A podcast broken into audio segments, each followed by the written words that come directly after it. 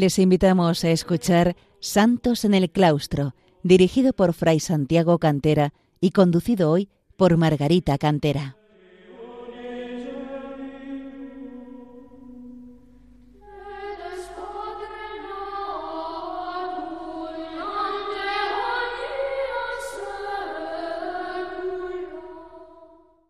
Queridos oyentes de Radio María, bienvenidos a este programa Santos en el Claustro, en el que intentamos acercar a los hombres de nuestro tiempo el ejemplo de tantos monjes y monjas que a lo largo de los siglos han alcanzado la perfección cristiana, la santidad, en el silencio y oración y sacrificio del claustro de los monasterios. Les habla Margarita Cantera. En un programa anterior, tras describir el nacimiento del monasterio francés de Cluny y su papel en la reforma de las costumbres monásticas de la Europa medieval, empezamos a analizar la figura de sus santos abades, centrándonos en aquel programa en San Odón, segundo abad de la abadía y primero de este grupo de cuatro abades santos. Hoy continuamos con este tema contemplando las figuras de San Mayolo, San Odilón y San Hugo, que completan la historia de la gran difusión de esta reforma monástica benedictina. No debo dejar de destacar que, además de las cualidades innegables humanas de estos abades, cuya fiesta se celebra el 29 de abril, un motivo que ayudó a consolidar su obra fue la larga duración de sus abadiatos. En concreto, el San Mayolo se prolongó durante 40 años, entre el 954 y el 994, pudiendo dar con ello solidez a sus proyectos. Como sus predecesores, Mayolo procedía de una familia noble del sur de Francia, de Aviñón, aunque quedó huérfano muy, muy joven. También conoció en esos primeros años la devastación de las invasiones que en este periodo realizaban por el sur de Francia e Italia diversos grupos de piratas musulmanes, conocidos como sarracenos, y los húngaros o magiares, antes de su asentamiento y cristianización el territorio de la actual Hungría. Conversión al cristianismo del pueblo magiar que supuso su pacificación y al tiempo su transformación en un valladar para la Europa cristiana a lo largo de los siglos frente a las incursiones de otros pueblos y en concreto frente a los turcos. Pero volviendo a, nuestro abad, a nuestro futuro abad, esa experiencia de destrucción y saqueo indudablemente marcó su vida y además le obligó a abandonar sus tierras de origen para establecerse en Macón, donde fue ordenado sacerdote y llegaría a ser arcediano tras haberse formado en Lyon en artes liberales. Ya en estos años consta uno de los rasgos de su personalidad. Daba clases sin cobrar, pues consideraba que los talentos que Dios le había dado gratis debía compartirlos. También dio muestras de su gusto por la vida retirada y la meditación, construyendo un pequeño oratorio en un lugar apartado para poder rezar en silencio y soledad. Su fama se difundió por los lugares cercanos y cuando falleció el arzobispo de la cercana Besançon, muchos le propusieron para ocupar dicho cargo.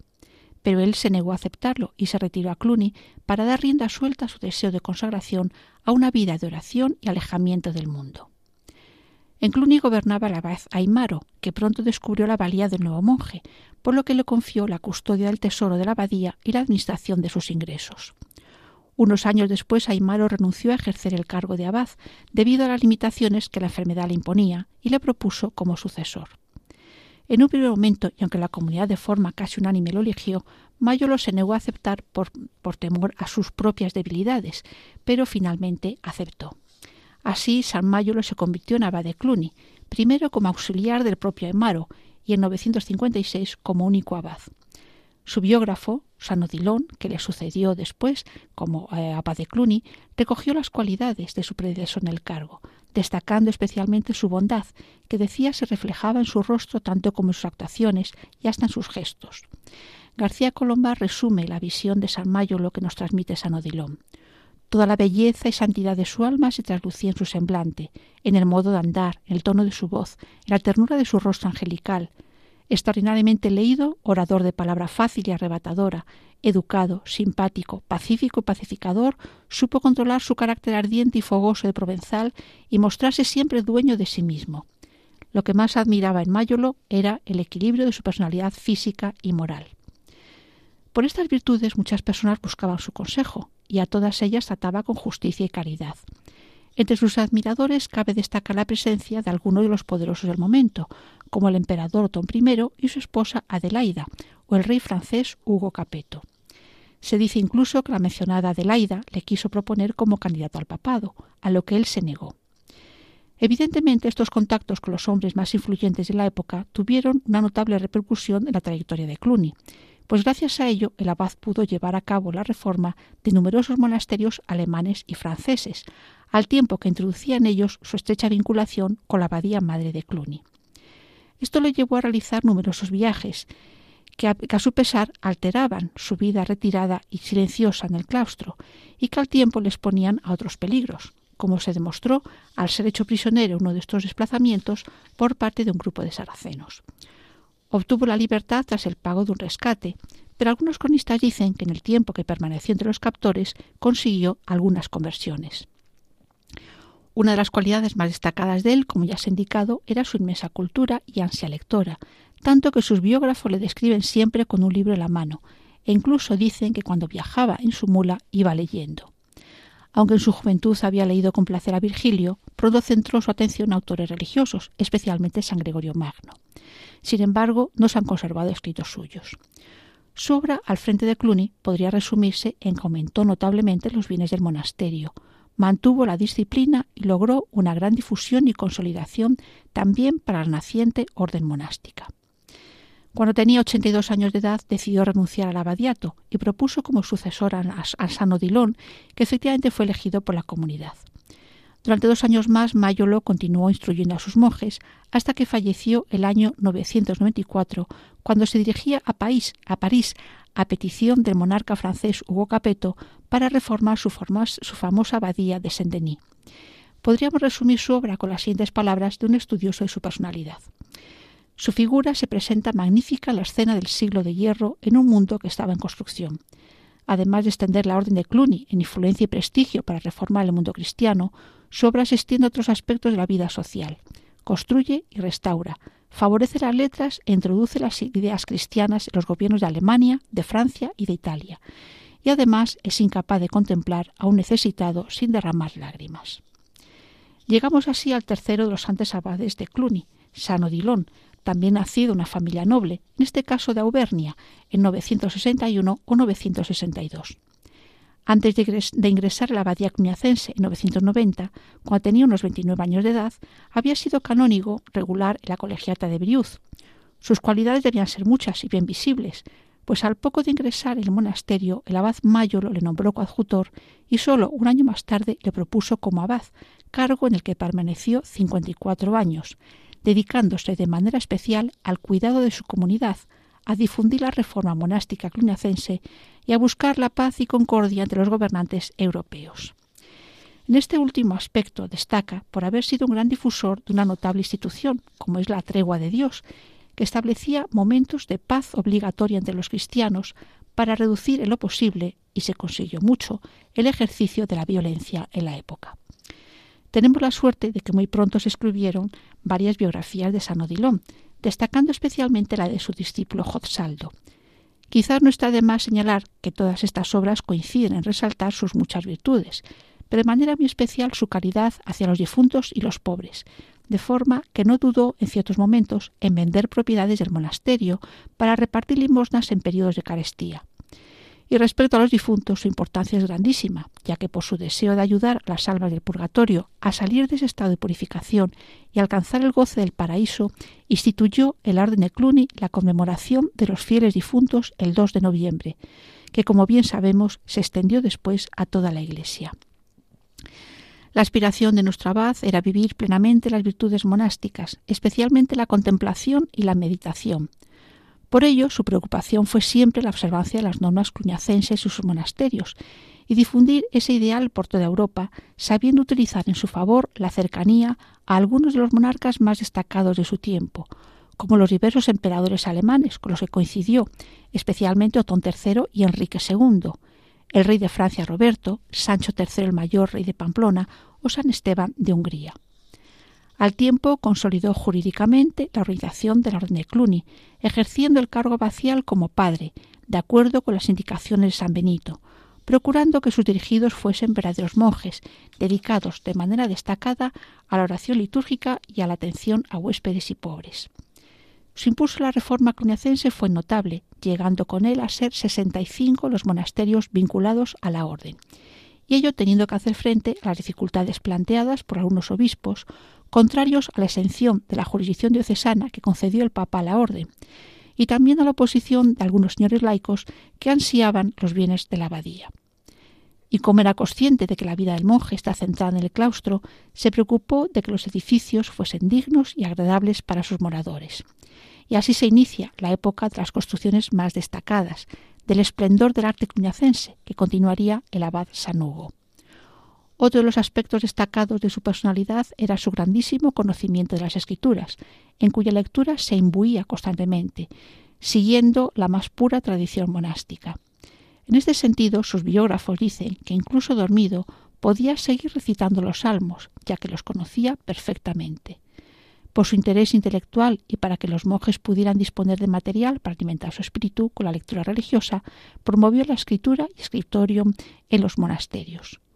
Su elevada formación cultural y su profunda espiritualidad monástica también se reflejan en los escritos que se conservan de él, especialmente la biografía dedicada a su predecesor San Mayolo, sus sermones claros y eruditos a la vez, demostrando un buen conocimiento de la obra de los padres de la Iglesia. Sus himnos y poesías, no muy originales en el contenido, pero reflejo de una gran sensibilidad y devoción, y algunas cartas, no muchas, que nos han llegado de él. Hacemos una breve pausa musical y continuamos después tanto con la obra de San Odilon como la de su sucesor, San Hugo.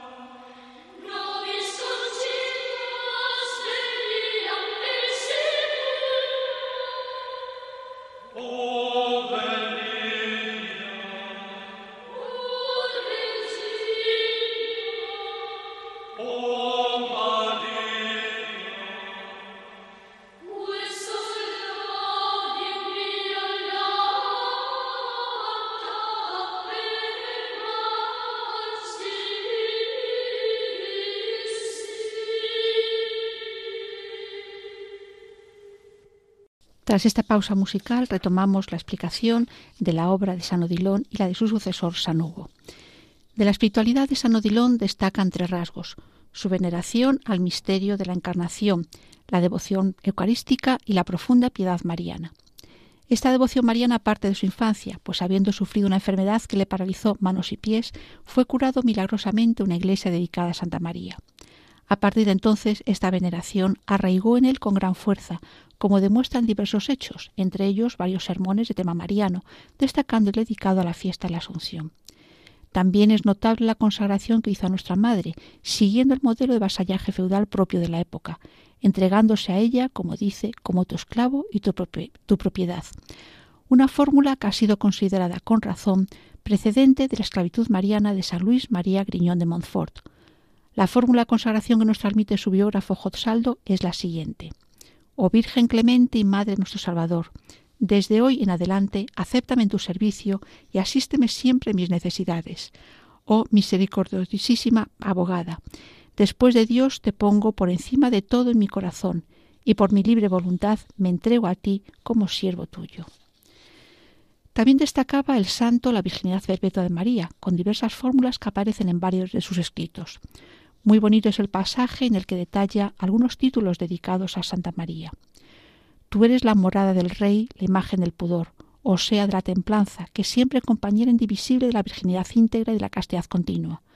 Tú, Madre singular, tú, Virgen perenne, tú, Madre intacta, tú, Virgen fecunda, tú, Madre sin nombre, tú, Virgen sin ejemplo, tú que has dado a luz sin detrimento de tu integridad, tú gratificada con tantos dones divinos, tú adornada de tantos dones celestes, tan grandemente llena de la gracia de Dios.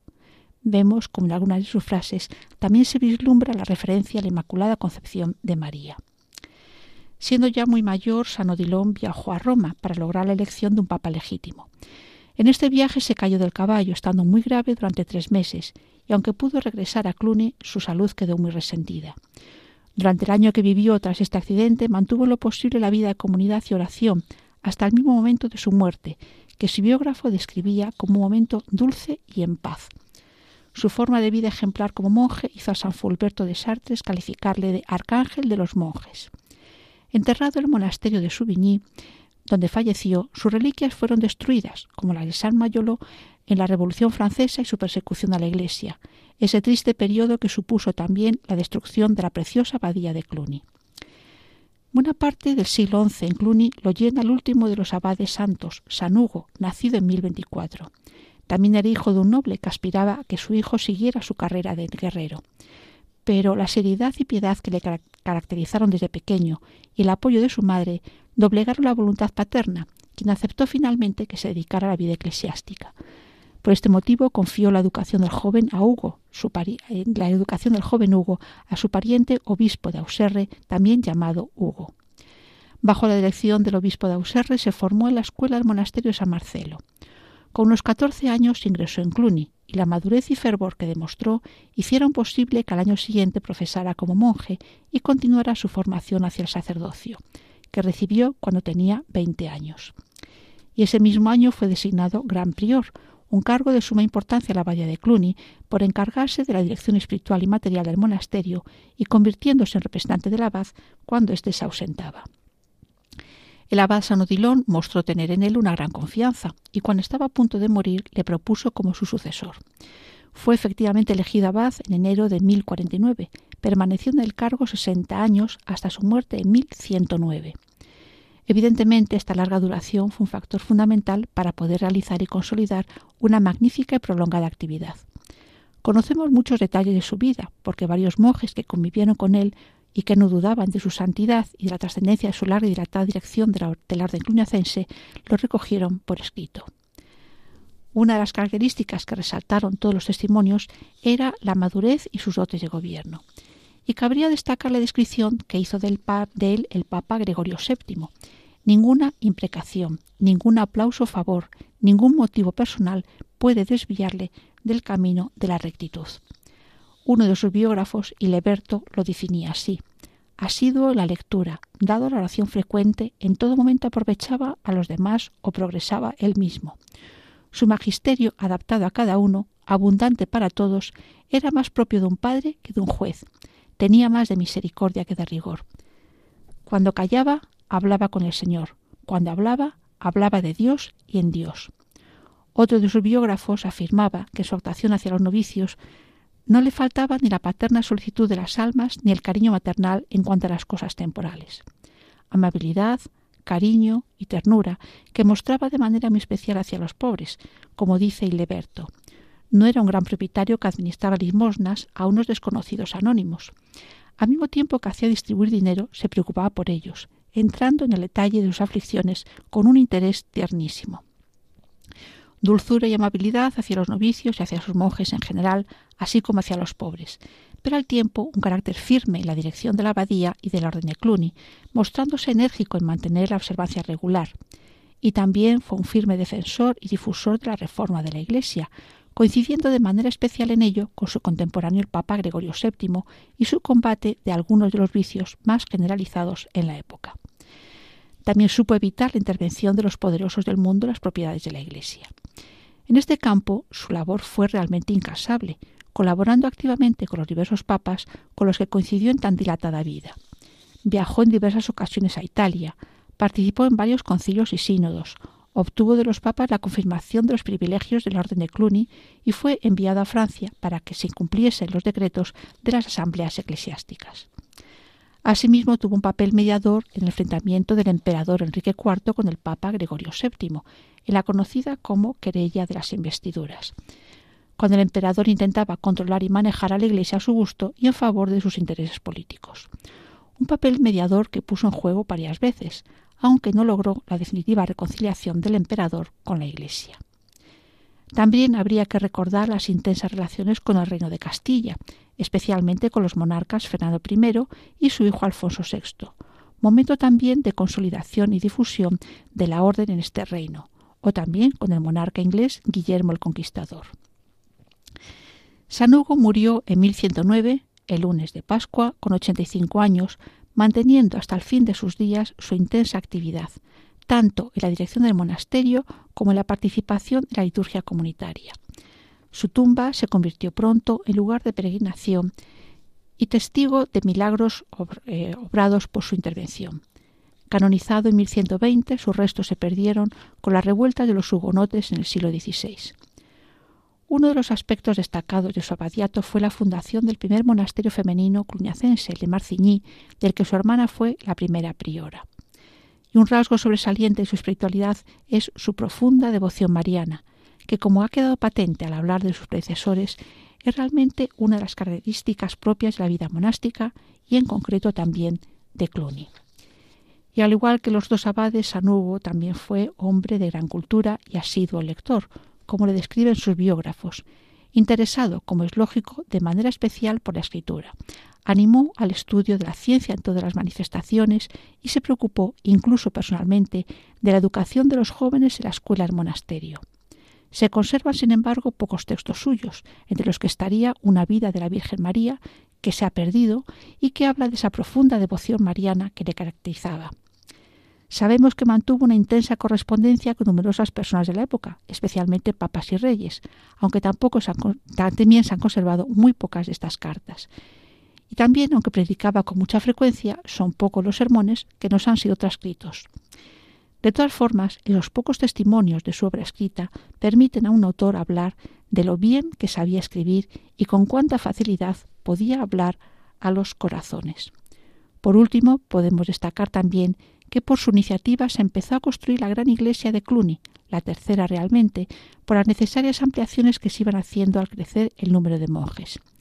Y ello por considerar que era necesario ese marco grandioso y la belleza de la obra artística para acoger la magnificencia del culto litúrgico con la grandeza y solemnidad dignos de la gloria de Dios.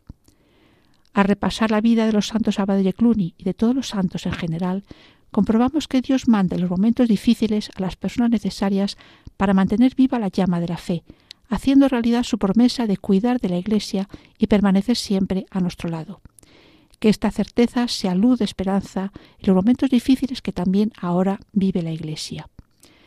Les recuerdo que pueden volver a escuchar el programa en el podcast del mismo y ponerse en contacto por escrito con nosotros en el correo electrónico santosnelclaustro@radiomaria.es. santosnelclaustro@radiomaria.es.